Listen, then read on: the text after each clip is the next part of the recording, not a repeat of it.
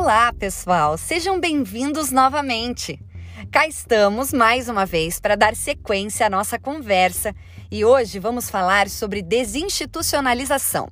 Sim, o nome é difícil mesmo, mas acreditamos que até o final desse episódio você já vai estar com o conceito na ponta da língua.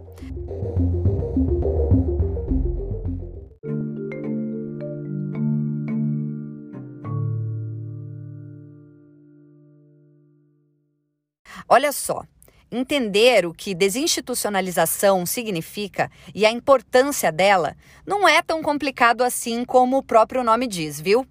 Como já vimos, durante muito tempo, as pessoas com transtornos mentais graves foram completamente estigmatizadas e reconhecidas como indivíduos descontrolados e perigosos.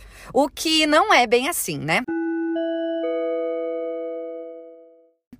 O que ocorria antigamente é que muitas vezes as pessoas não sabiam muito bem como reagir frente a alguém com transtornos mentais. E aí, sem a orientação correta, até a própria família acabava sendo responsável pela internação nas instituições manicomiais. Infelizmente, nestes locais, os doentes eram tratados de forma desumana, sendo condenados a uma vida de exclusão, sem acesso ao mundo exterior por fim, acabavam tutelados pelo Estado, o que significa que não recebiam um tratamento adequado e dificilmente conseguiam voltar a ter contato com suas famílias.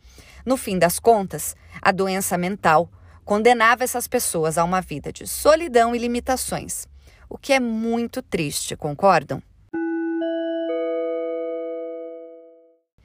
Por volta de 1960, começaram a aparecer diversos movimentos no mundo, principalmente na Itália e nos Estados Unidos. E estes movimentos questionavam o modelo atual. Aliás, o modelo da época. E já era hora, né? Afinal, será que poderia haver uma forma mais justa e cidadã de tratar as pessoas com transtornos mentais?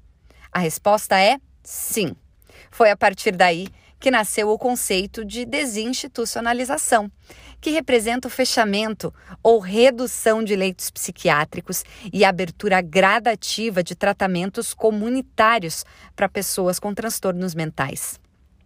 O objetivo é promover a reinserção social. Isso permite devolver ao indivíduo que tem transtornos mentais o direito à autonomia, proporcionando reinserção na sociedade durante e após o tratamento. Nessa perspectiva, a ideia é que, junto com o tratamento, a pessoa também tenha crescimento pessoal e continue integrada no seu meio social.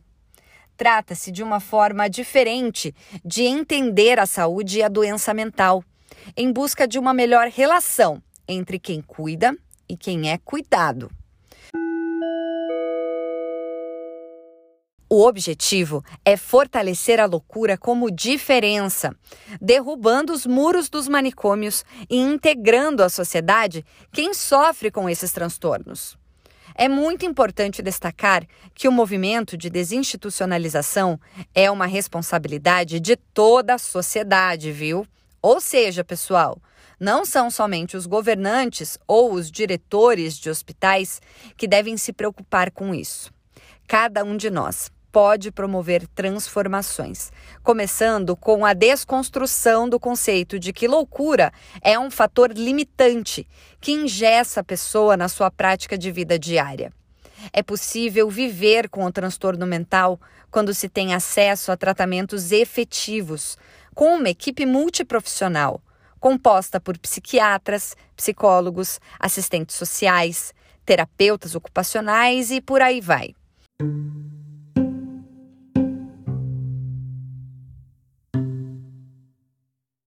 Por isso, a desinstitucionalização é tão importante, porque proporciona a reinserção daquela pessoa na sociedade, com base no acesso a um tratamento comunitário que devolve o indivíduo à sua dignidade. E quem não gosta de ser tratado com dignidade, né?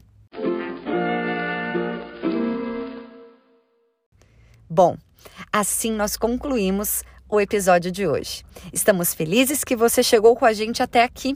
Nossa próxima conversa será sobre o tema Rede de Atenção Psicossocial, a RAPS. Esperamos por vocês. Boa semana e até lá!